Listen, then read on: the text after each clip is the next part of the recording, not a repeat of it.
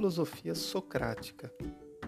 Os primeiros filósofos no período antropológico ou período socrático eram os sofistas. Os sofistas acreditavam que os ensinamentos da filosofia cosmologistas estavam repletos de erros e contradições que não tinham utilidade para a vida em sociedade. Apresentavam-se como mestres da oratória ou da retórica, afirmando ser possível ensinar aos jovens essa arte para que fossem bons cidadãos. E que arte era essa? A arte da persuasão ou do convencimento.